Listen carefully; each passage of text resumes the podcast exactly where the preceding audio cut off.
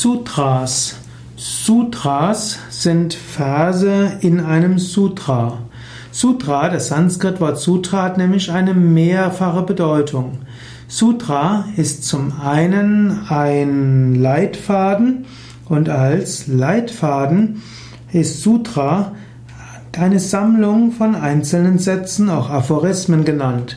Zum Beispiel spricht man vom Yoga Sutra, also von Patanjalis Hauptwerk. Es gibt auch äh, das Bhakti Sutra, es gibt auch das Vedanta Sutra und so weiter. Auch Natya Sutra, das Tanz Sutra. In diesem Sinne, ein Sutra ist ein Leitfaden, der aus vielen Versen besteht. Sutra ist aber auch ein kurzer Satz. Also ein Aphorismus. Also ein Aphorismus selbst wird auch als Sutra bezeichnet.